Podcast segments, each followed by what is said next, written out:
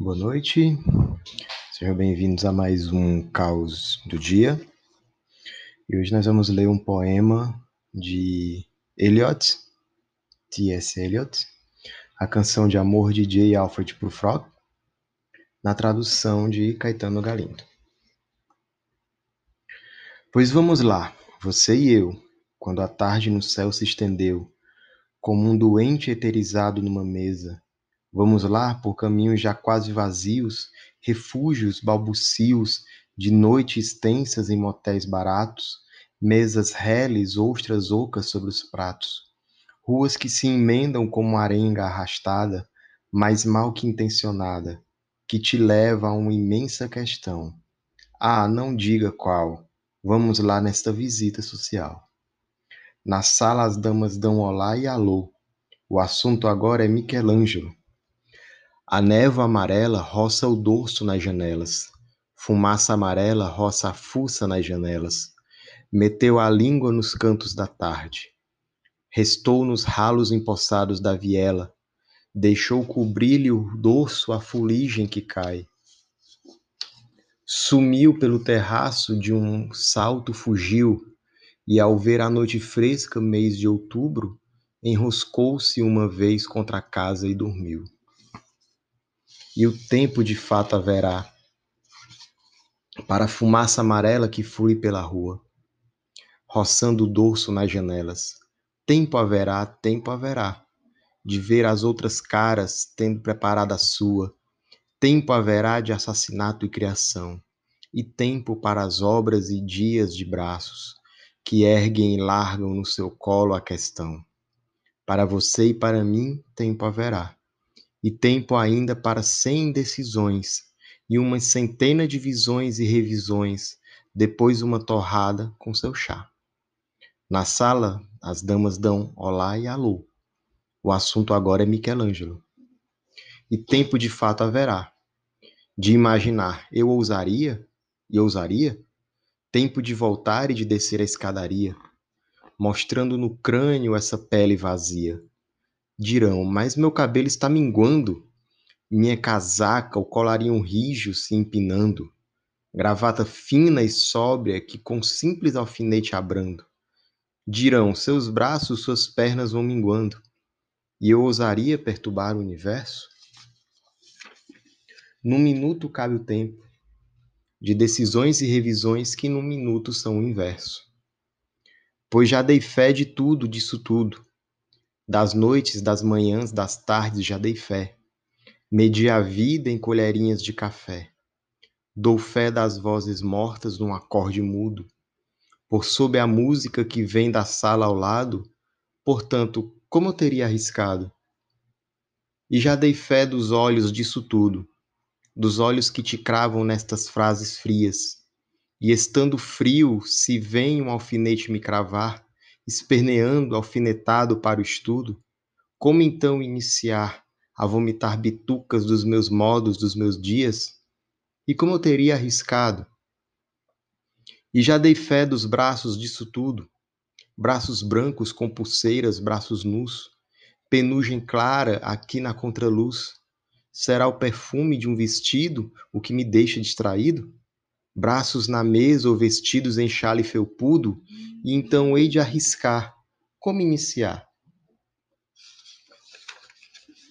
Digo que andei ao pôr do sol por ruas parcas, que vi subir o fumo dos cachimbos, de homem só, sem paletós e debruçado das janelas, eu deveria ser um par de garras rotas, correndo sobre o leito e silentes mares?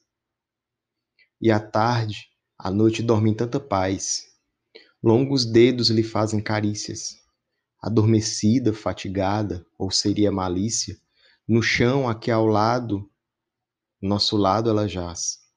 Será que depois do chá e do biscoito eu forçaria um ato mais afoito? Malgrado pranto e jejum, malgrado pranto e orações com cedo, malgrado ver minha cabeça algo calva ser trazida numa salva, não sou profeta, e nada aqui se salva.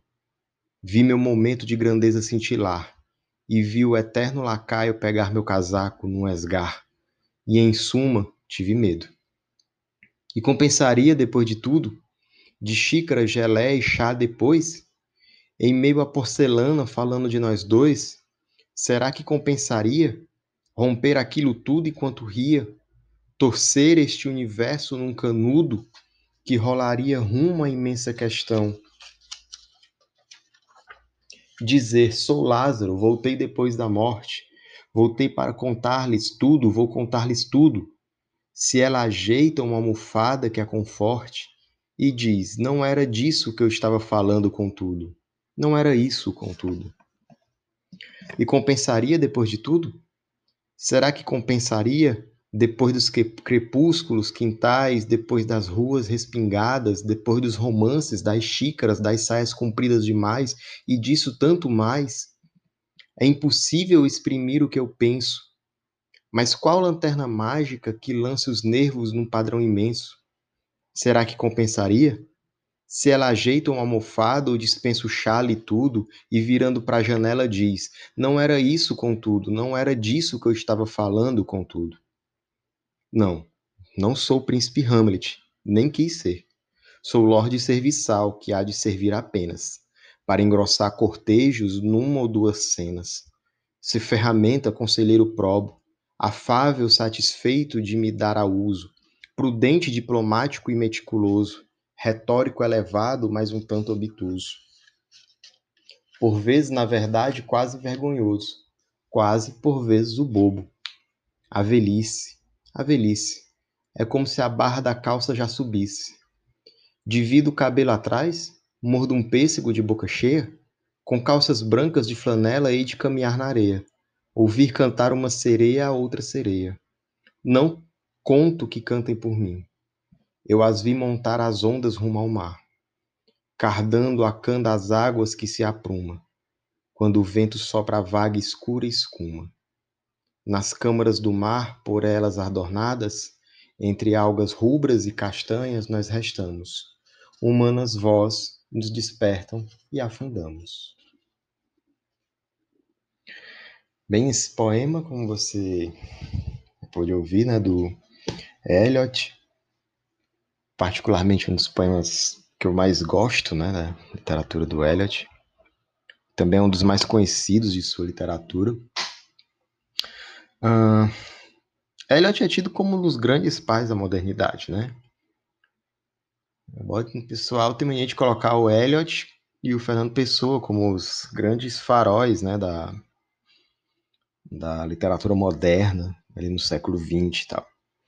A gente entende isso pelo fato de como Eliot, assim como pessoa, principalmente especificando ali no heterônimo do Álvaro de Campos, é, como, como é interessante a maneira como Eliot vê essa essa trivialidade do mundo e principalmente como ele coloca em conflito a sua própria essência com o mundo ao redor.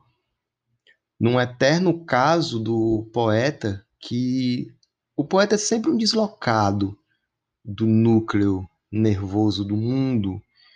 E eu, eu acho interessante as pessoas chamarem atenção para esses atributos do Eliot e do Fernando Pessoa, porque eles conseguem traduzir essa ideia do poeta estranho, né? o poeta que é como se ele tivesse caído de paraquedas no meio de uma realidade né? E de repente aquela realidade tem que fazer sentido para ele, porque se ele não fizer sentido para ele, ele não, ele nunca vai se, se deslocar. E fazer sentido, a realidade fazer sentido não é a mesma coisa da realidade você aceitar, certo?